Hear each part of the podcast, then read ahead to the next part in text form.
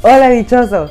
Si individualmente puedes lograr muchas cosas, imagina todo lo que podrías lograr si te unes a personas que te hacen más fuerte. Ese es el tema de hoy. Así que te invito a platicar y hablemos para vivir. Te veo adentro.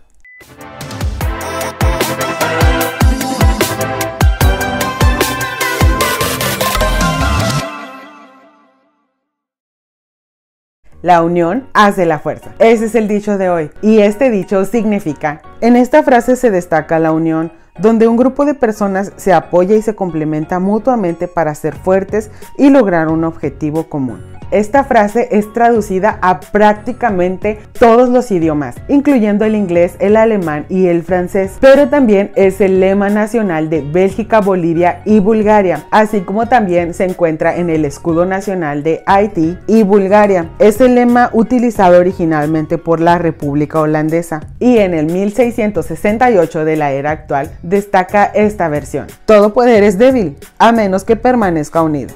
Y es que para obtener una fuerza y un alcance mucho mayor al que se tiene individualmente, es necesario el complementarse. Es decir, formar un equipo y por ende cada uno aportará sus capacidades diferentes. En las escrituras, Pablo también nos aconseja. Pues así como cada uno de nosotros tiene un solo cuerpo con muchos miembros y no todos estos miembros desempeñan la misma función, también nosotros, siendo muchos, formamos un solo cuerpo en el Mesías y cada miembro está unido a todos los demás. Entonces, si tú deseas ser fuerte en algún objetivo en específico, deberás de rodearte con personas que tengan la misma visión. ¿Pueden dos caminar juntos sin estar de acuerdo a dónde van? Así que aquí te tengo dos puntos súper básicos pero súper principales para lograr tener un equipo de trabajo excelente y eficaz. Número 1. Identifica tus fortalezas. De esta manera sabrás cómo apoyar a los demás. El hierro se afila con el hierro y el hombre en el trato con el hombre.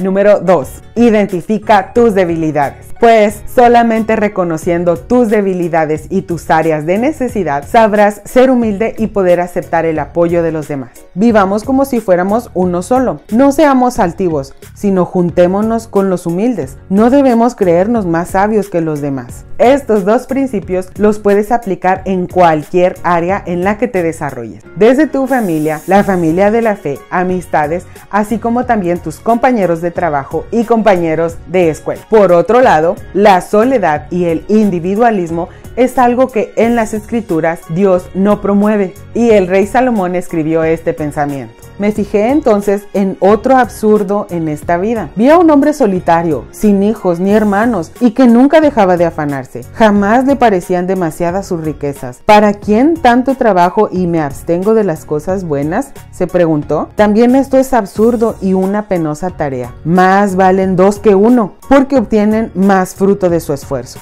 También en las escrituras encontramos una narración de alguien que deseaba su propio éxito. Era un ser individualista, vanidoso, orgulloso, egoísta y que solo deseaba la gloria propia. ¿Cómo has caído del cielo, lucero de la mañana? Tú que sometías a las naciones, has caído por tierra, decías en tu corazón, subiré hasta los cielos, levantaré mi trono por encima de las estrellas de Dios, gobernaré desde el extremo norte, en el monte de la reunión, subiré a la cresta de las más altas nubes, seré semejante al Altísimo pero has sido arrojado al sepulcro, a lo más profundo de la fosa. Y es que en todo momento Dios promueve el trabajo en equipo. La vida de todo creyente en la familia de la fe, en el pueblo de Dios, es como un maratón.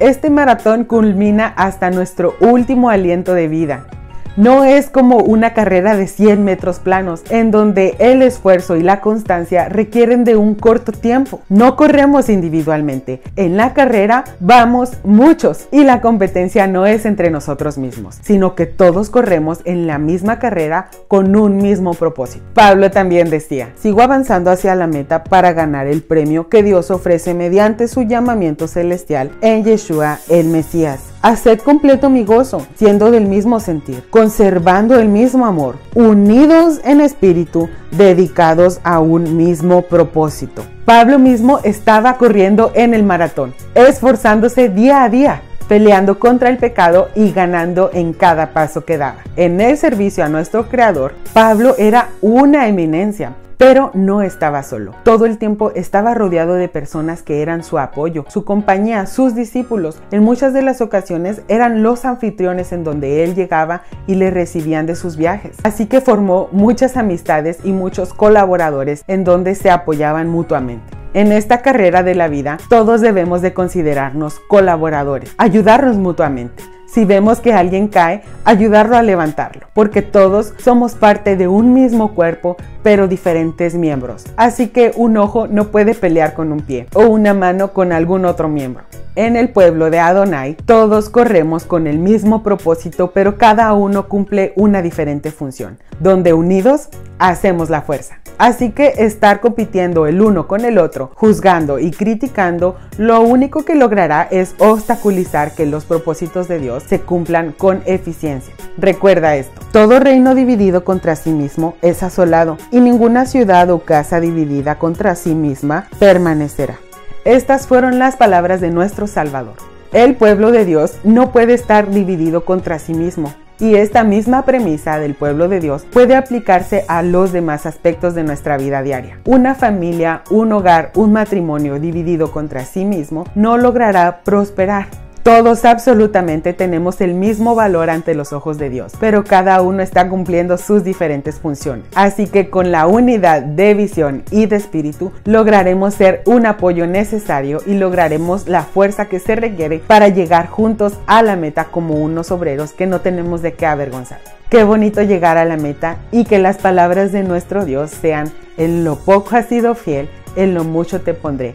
Ven y entra en el gozo de tu Señor. Recuerda siempre que en la unión está la fuerza. Estos tiempos están muy difíciles y la mejor manera en la que podemos caminar aligerándonos el trabajo es ser un apoyo mutuo, crear un círculo de amistad de familia y de compañerismo en general, donde seamos ese apoyo y no una rivalidad mutua. Recuerda esta frase. La fuerza reside en las diferencias, no en las similitudes.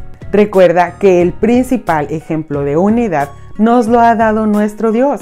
Oye Israel, Yahvé nuestro Dios, Yahvé uno es. Padre, Hijo y Espíritu Santo son un solo Dios. Y eso es algo que siempre debemos de recordar. Recuerda siempre que la unión hace la fuerza.